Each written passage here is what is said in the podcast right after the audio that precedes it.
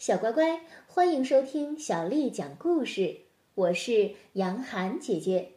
今天，杨涵姐姐继续为你讲的是画给儿童的包公探案故事。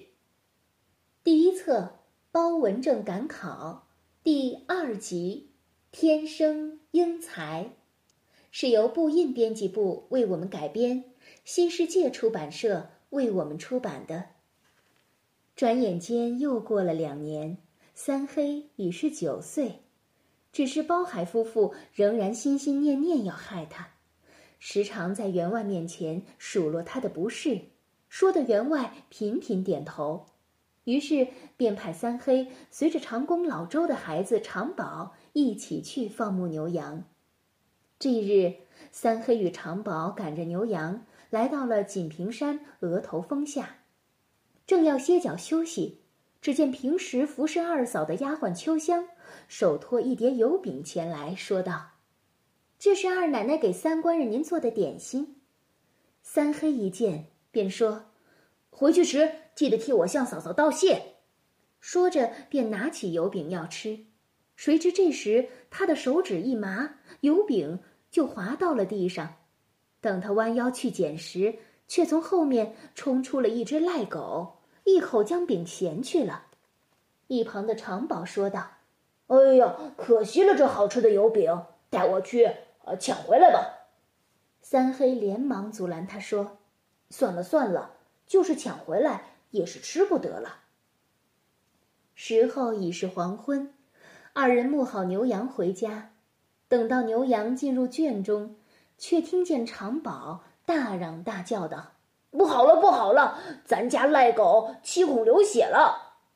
长工老周一听，连忙与三黑赶来，见赖狗已暴毙，老周诧异的问：“这狗是中毒而死的，不知它吃了什么？”长宝就说：“刚才二奶奶叫秋香送饼给三官人吃，三官人将饼失手跌落，就被咱家这赖狗抢去吃了。”老周听后心下明白。便急忙拉了三黑进屋，悄声叮咛三黑道：“这日后二奶奶若给你吃的，你千万要小心点儿。”但是三黑听后不但不信，还怪老周多事，说老周是在挑拨是非，气了老周好几天呢。过了几天，秋香又来找三黑说：“二奶奶有请。”三黑于是随了秋香来到二嫂房中，问道：“嫂子，你找我何事啊？”李氏立刻装出了一副忧愁模样，说：“昨天呀，我与秋香到后园，忽然听见枯井内有人说话，我因好奇，便从井口往下看，不料一不小心就让这头上的金簪掉落到了井中了。”三黑说道：“哦，这不打紧呀，待我下井去将嫂嫂的金簪找出来就是了。”于是李氏叫秋香拿来了绳子，和三黑来到了后园井边。三黑将绳拴到腰间，手扶井口，叫李氏与秋香慢慢的放松。哪知才放到井深一半处，他就听见上面说。哎呀，不好了，拉不住了！三黑觉得绳子一松，自己整个身体像败絮一般坠落，他哎呦一声就掉进了井里。幸好井底没水，三黑落在了松软的淤泥上，而他这时也才明白，暗暗的想到：怪不得老周叫我要小心，原来二嫂果真有害我之心。只是如今掉在井里，别人又不知道，我要如何出去呢？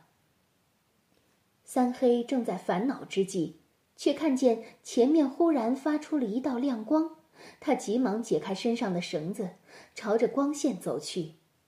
只见那亮光恍恍惚惚，时隐时现，他小心翼翼地走着，走了约莫半里之遥，才看见了一个。坍塌了一半的洞口，原来以前这一带是土匪猖獗的地区，于是包家的先辈在井底又挖了一条秘密通道，以供土匪来袭时逃生之用。不易竟然因此救了三黑一命，只是李氏并不知情，以为自己的奸计得逞了，而且神不知鬼不觉。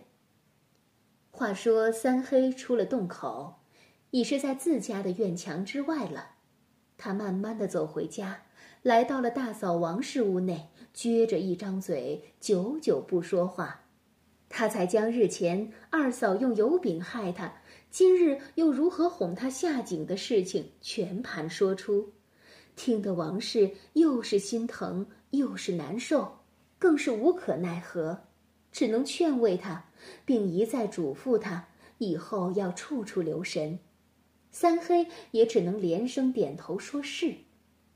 三黑走后，包山沉吟半晌。久久才长叹一声，对王氏说：“唉，我看三弟气宇不凡，将来前途必定是不可限量。况且我家兄弟自幼不曾读书，如何不严请教师，好好教导三弟？说不定日后还能求得一官半职，也是好事一桩。你说好也不好？”王氏一听，连连点头称是，便说：“是啊，就看你在公公面前如何说好话了。”包山说：“别担心，我自有办法。”第二天，包山来见员外，说：“爹，三黑现在无所事事，叫他整天放牛牧羊也不是个办法，何不请个先生来教他，将来？”也好帮家里理理账目什么的。包员外一听可以帮忙管理账目，便说：“可以，不过你也不必聘请太过饱学的先生，只要比咱们强些的，教个三年两载的认得字就行了。”包山一听父亲应允了，心中大喜，便退了出来，急忙请人四处打听会教书的先生。终于相中了邻村一位宁老先生。且说这宁老先生品行端正，学问渊博，但他脾气古怪，教徒弟有三不教的规矩：一是笨的学生不教；二是道馆中只要书童一个，不许闲人出入；三是十年之内只准先生辞馆，不许东家辞先生。由于有此三不教。所以乡里没人敢请他教书，但是包山求师心切，还是将宁老先生请进门来。说也奇怪，这位性情古怪的宁老先生一见到三黑，竟像和他十分有缘似的，而三黑也像是遇见熟人似的。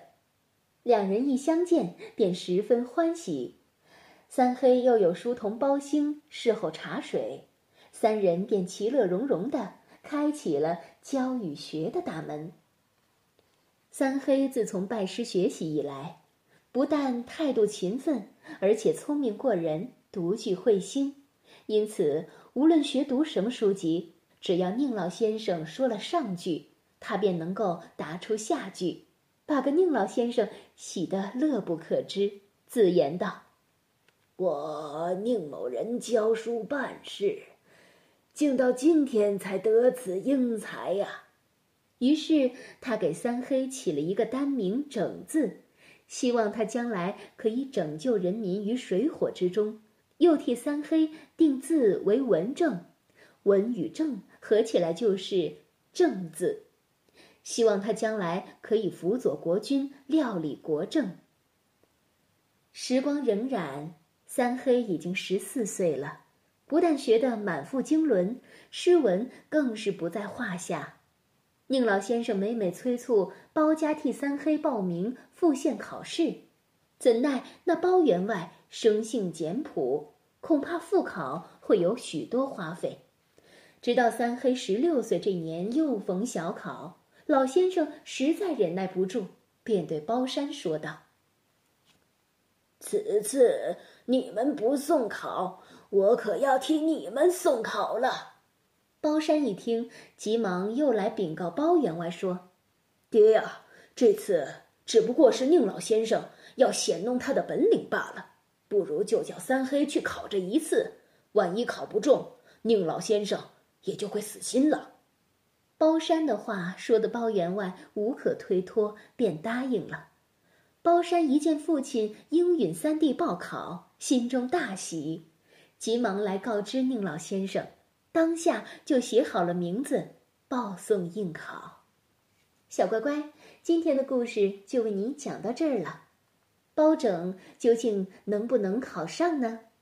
我们一起来期待下一集的故事吧。小乖乖，今天的故事就为你讲到这儿了。如果你想听到更多的中文或者是英文的原版故事，欢迎添加小丽的微信公众号“爱读童书妈妈小丽”。接下来的时间，我要为你读的是宋朝诗人林升写的《题临安邸》。《题临安邸》宋·林升。山外青山楼外楼，西湖歌舞几时休？暖风熏得游人醉，直把杭州作汴州。《题临安邸》宋·林升。山外青山楼外楼，西湖歌舞几时休？暖风熏得游人醉，直把杭州。作汴州。题临安邸，宋·林升。山外青山楼外楼，西湖歌舞几时休？暖风熏得游人醉，直把杭州作汴州。小乖乖，晚安。